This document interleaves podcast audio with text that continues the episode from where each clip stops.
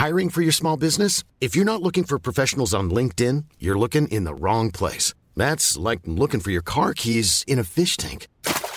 LinkedIn helps you hire professionals you can't find anywhere else, even those who aren't actively searching for a new job but might be open to the perfect role. In a given month, over 70% of LinkedIn users don't even visit other leading job sites. So start looking in the right place. With LinkedIn, you can hire professionals like a professional. Post your free job on linkedin.com slash people today.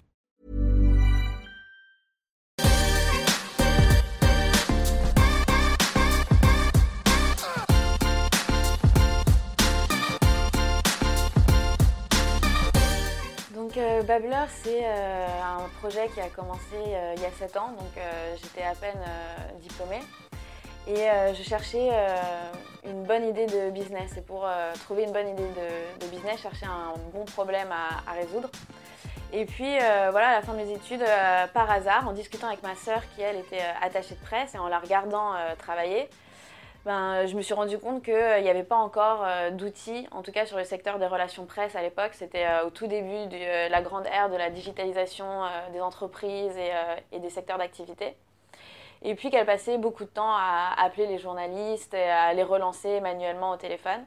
Et donc du coup, je lui ai posé la question, mais comment tu fais maintenant qu'il y a les blogueurs, les influenceurs, les journalistes, tu n'as plus euh, juste un petit carnet d'adresses de 50 contacts, est-ce que tu as des outils que tu utilises pour euh, gérer tes relations avec euh, tes journalistes Elle me dit non, j'ai juste Excel et mon, et mon numéro de téléphone et, et c'est tout. Quoi. On fait du, du mailing, on utilise WeTransfer pour partager des fichiers, mais on n'a pas encore de voilà, d'endroits où, euh, où, nourrir ses relations. Et du coup, ça m'a créé l'idée de faire euh, comme un Twitter, donc un fil d'actualité, mais uniquement pour les journalistes, qui serait alimenté par les entreprises elles-mêmes et par leur DIRCOM, leurs responsables euh, presse, avec du contenu presse adapté par rapport à leur domaine de rédaction, ce qui leur permettrait ben, d'interagir euh, plus simplement. D'accord. Donc c'est de là que, que l'idée de départ est venue. Donc finalement, juste après ton école, tu avais tout de suite envie d'avoir un projet entrepreneurial. Ouais. Avais, euh, voilà, ouais. c'était. Euh, D'accord. Je pense que l'entrepreneuriat, c'est toujours quelque chose qui me motivait euh, parce que j'avais surtout envie d'innover et je, le, la, le, meilleur moyen de le faire, c'est via l'entrepreneuriat. Et ma dernière année d'études, je l'ai fait chez Microsoft pendant un an. Et puis travailler dans un gros groupe euh, qui était aussi dans, dans, la tech, je me suis rendu compte que ça allait être compliqué pour moi de bouger les lignes ou de, voilà, de, de pouvoir en tout cas innover ou changer des, des choses. Donc, euh, donc très vite, je me suis dit, bon allez, je, je lance ma boîte et... Euh... Et voilà, donc tu en es là, donc au bout de 7 ans. Donc les grandes étapes un peu de Babbler, tu peux nous en parler? Ben, Les grandes étapes, la première grande étape, c'est euh, ben, on a tous des bonnes idées. Après, avoir une bonne idée et vraiment s'investir tous les jours et, euh, et, le faire, il y a quand même euh, un gap. Donc la première étape, c'était, bon ben voilà, j'ai au téléphone ma soeur qui me dit, ah ouais, trop bien comme idée. Et ben, un an plus tard, où je passe quand même voilà, un an à faire des business plans, à travailler sur le projet, à rencontrer des gens, à faire des études, etc. Et avoir vraiment un projet construit, abouti, très clair de là où je voulais aller. Donc la première étape, c'était euh, de l'idée à la concrétisation euh, business plan de cette idée. Et ça a mis, oui, 6-8 euh, mois. Et j'ai intégré un incubateur. Et une fois que j'avais vraiment quelque chose de, de, prêt à être pitché pour aller convaincre des investisseurs, euh, là, j'en ai parlé à ma sœur et on, on, a vraiment euh, commencé là à rencontrer, euh, à rencontrer des gens et à se lancer dans le projet. D'accord. Donc euh, ça, c'était la, la, première étape, donc se décider et, et, y aller vraiment avec quelque chose d'abouti, de vérifié et pas juste à l'aveugle. Et puis, une fois qu'on avait ce business plan, qu'on avait bien modélisé ce qu'on voulait faire, comment on voulait, le faire, ni elle ni moi ne savions coder, donc il nous fallait assez rapidement des ressources techniques. On ne générait pas encore de chiffre d'affaires, donc au début j'ai cherché à m'associer à, un CTO, à un ingénieur qui pourrait rentrer dans la boîte et commencer à développer pour nous. C'était assez compliqué de convaincre un ingénieur de rejoindre deux filles qui, avaient, qui faisaient 0 euros de revenus, travailler gratuitement pour, pour elle pendant un an. Donc du coup, euh, on a dû aller chercher des fonds et euh, faire la, ce qu'on appelle le seed, donc aller pitcher des business angels pour euh, mm -hmm. de quoi financer en tout cas le développement de la plateforme. Donc ça, c'était la deuxième étape. On a trouvé 50 000 euros qui nous ont permis de travailler avec des développeurs en Inde pour créer ce premier proof of concept de la plateforme. Et puis une fois qu'on avait ce proof of concept, ben, commencer à mettre des utilisateurs dessus. Donc bah, la première, c'était Sarah, elle était attachée de presse, c'était mon associée, donc c'était la première à s'en servir, elle, pour le compte de ses clients. Et puis, euh, quand j'ai vu que ça fonctionnait bien sur elle, qu'on avait un peu itéré sur son cas, son agence, bah là, on s'est rendu compte qu'il fallait bah, créer une vraie marketplace et faire venir beaucoup plus d'entreprises pour faire venir plus de journalistes, euh, etc. Et donc la deuxième étape, ça a été de le relever ensuite 200 000 euros, d'intégrer un CTO et là de le vendre ben, comme un SaaS et plus comme un service d'agence qui avait cet outil d'optimisation. Et donc là, on est au bout de la combien d'années Et là, au bout d'un an et demi, un an et demi. au bout d'un an et demi, euh, on avait euh, levé 250 000 euros et ensuite on a intégré une équipe technique et là on a vraiment commencé à le vendre euh, comme un SaaS, un pur SaaS et à le développer sur différents secteurs. Donc on avait commencé par trouver des journalistes mode et des clients mode et ensuite on a dupliqué sur des journalistes beauté avec des entreprises beauté, sur le sport et, et aujourd'hui on a 25 thématiques, 25 secteurs d'activité qu'on couvre sur la plateforme. Donc voilà, donc quand même une belle réussite euh, et donc euh, beaucoup de clients finalement assez euh, finalement une fois que la plateforme a été vraiment avec le, le CTO intégré, ça s'est vraiment démultiplié et ton business a vraiment pris. Ouais. Au début, on leur a dit venez gratuitement. Euh, donc, ce qu'il me fallait, euh, c'était un peu la poule et l'œuf. Il me fallait d'un côté des journalistes, de l'autre côté des entreprises. Donc, euh, j'ai commencé par avoir l'offre, donc les contenus, les communiqués de presse et aller chercher des entreprises. Je leur ai proposé gratuitement. Ensuite, j'ai été chercher des journalistes pour qu'ils viennent consulter ces contenus et qu'ils soient intéressés.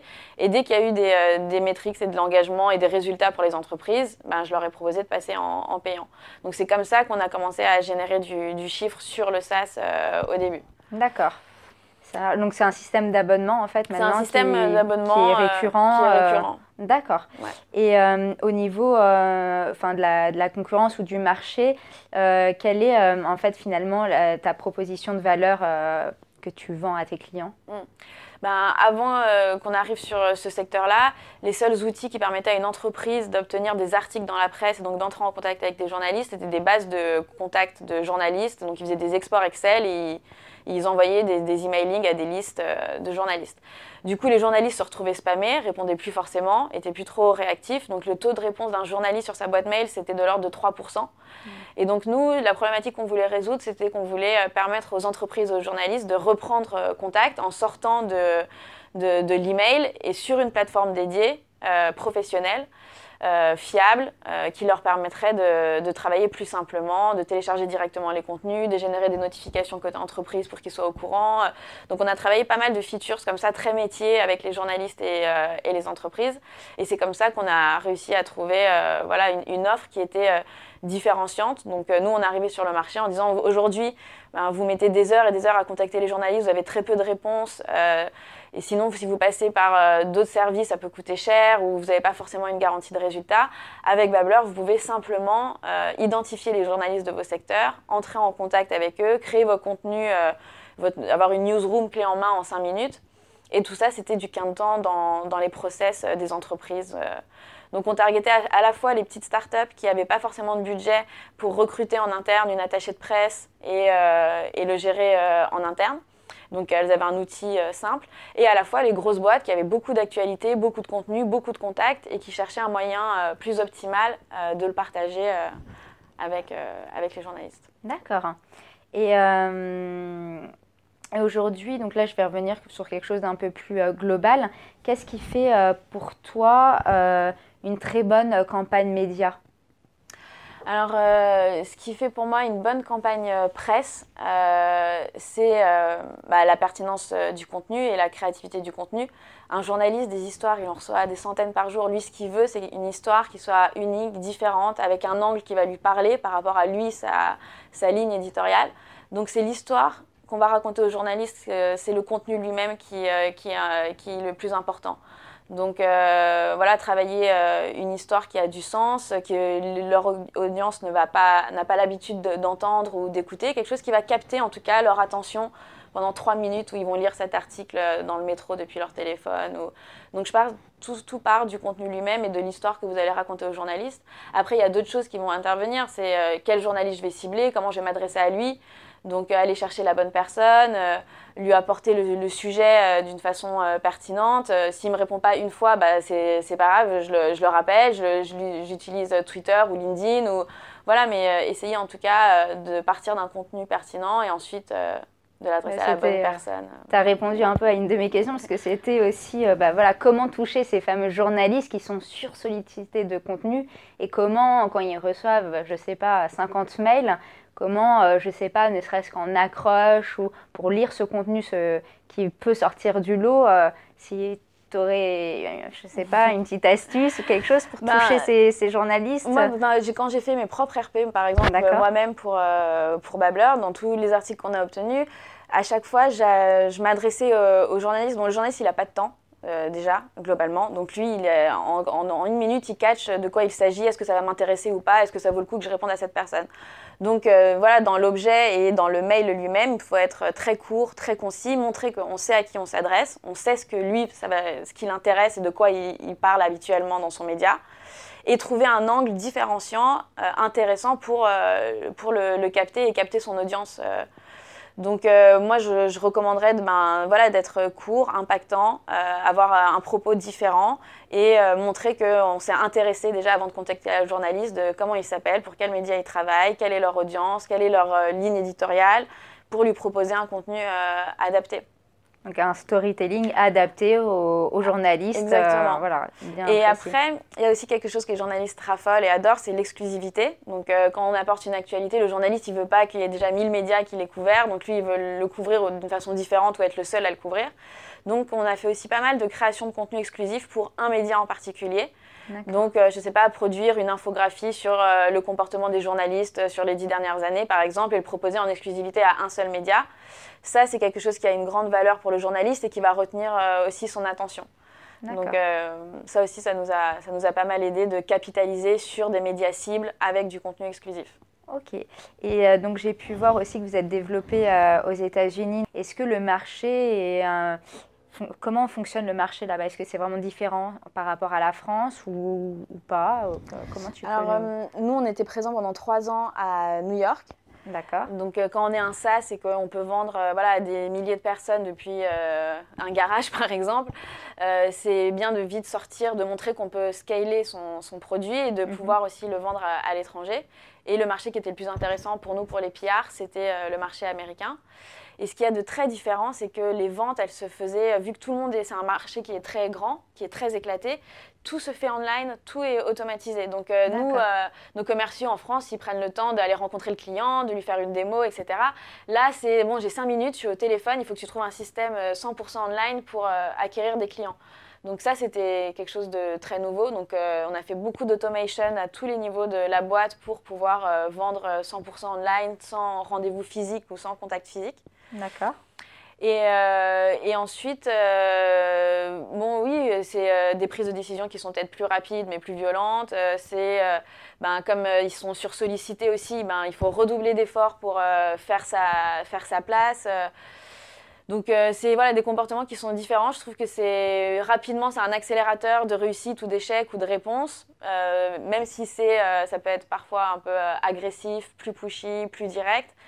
Euh, je trouve que c'est plus, euh, plus, euh, plus vivant et plus, plus dynamique. En tout cas, c'était une expérience qui, que j'ai beaucoup, beaucoup aimée. D'accord. Et eux, ils sont quand même ils, sont touchés par ce storytelling ou eux, vraiment c'est straight up print et, et basta? Sur de la vente pure, oui, c'est, il faut vite que je lui explique qu'est-ce que je fais, quel est son intérêt pour lui de m'acheter, oui, tu veux m'acheter, non. Donc il faut vraiment être très concis et très, et très rapide. Après, dans la, nos campagnes médias aux États-Unis, là, le, le storytelling était hyper, hyper important et et on l'a plus euh, peut-être plus travaillé vu que personne nous connaissait là-bas et qu'on n'était rien. Il fallait que voilà, on raconte notre histoire. Euh. Et comment tu t'y es pris pour raconter, euh, pour faire un bon storytelling de ton histoire? Non, bah, j'arrivais sur le marché avec quelque chose qui n'existait pas aux États-Unis. Donc, on n'avait pas de concurrents. donc, déjà, on avait quelque chose de très différent. Et ensuite, voilà, l'histoire de euh, les deux sœurs, la française euh, qui sort de nulle part, qui est hyper jeune, euh, qui arrive avec ses valises aux États-Unis. Bah oui, juste voilà, pour le courage de l'avoir fait, ça les intéressait de, connaître mon histoire et de la raconter. Donc, donc moi, ça m'a souvent on me demande est-ce que ça t'a desservi d'être une femme, d'être jeune ou de pas voilà être française, etc. Non, c'était mes cartes, mes meilleures cartes en fait finalement, et c'est ce qui m'a vraiment aidé voilà à, à, faire la différence. D'accord. Bah, génial. Et donc pour conclure, pour toi, euh, tes trois campagnes euh, RP Média euh, qui pour toi t'ont marqué ces dernières années et qu'il faut retenir quand on est dans cet univers? Des campagnes presse qui m'ont marqué.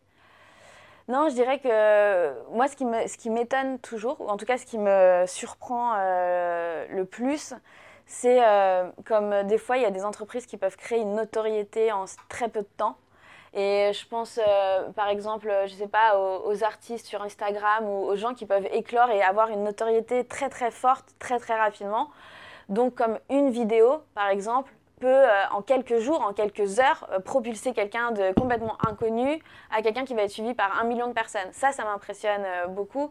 Et il y a beaucoup d'artistes, d'humoristes sur, sur les réseaux sociaux, sur Instagram.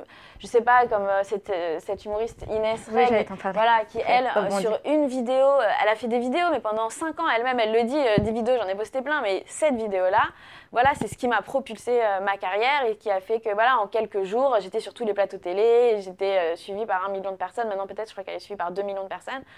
Et ça, euh, je trouve ça. C'est là où on voit le pouvoir des nouveaux médias d'aujourd'hui et à quel point ça peut être très rapide.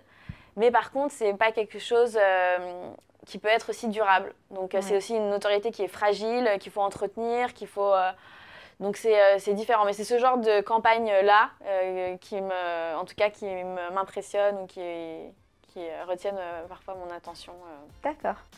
Bon, bah génial. Bah, merci beaucoup, Anna, euh, pour cette interview et à très vite. Bah, merci.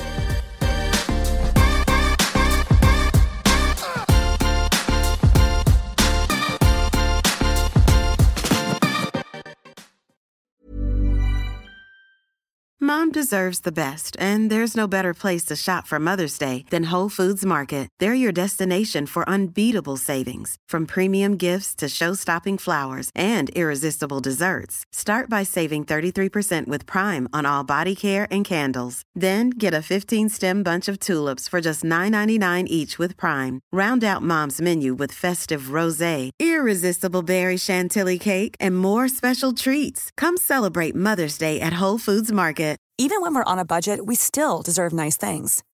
Quince is a place to scoop up stunning high-end goods for 50 to 80% less than similar brands.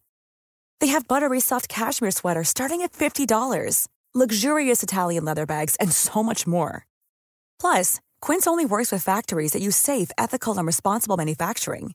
Get the high-end goods you'll love without the high price tag with Quince. Go to quince.com/style for free shipping and 365-day returns.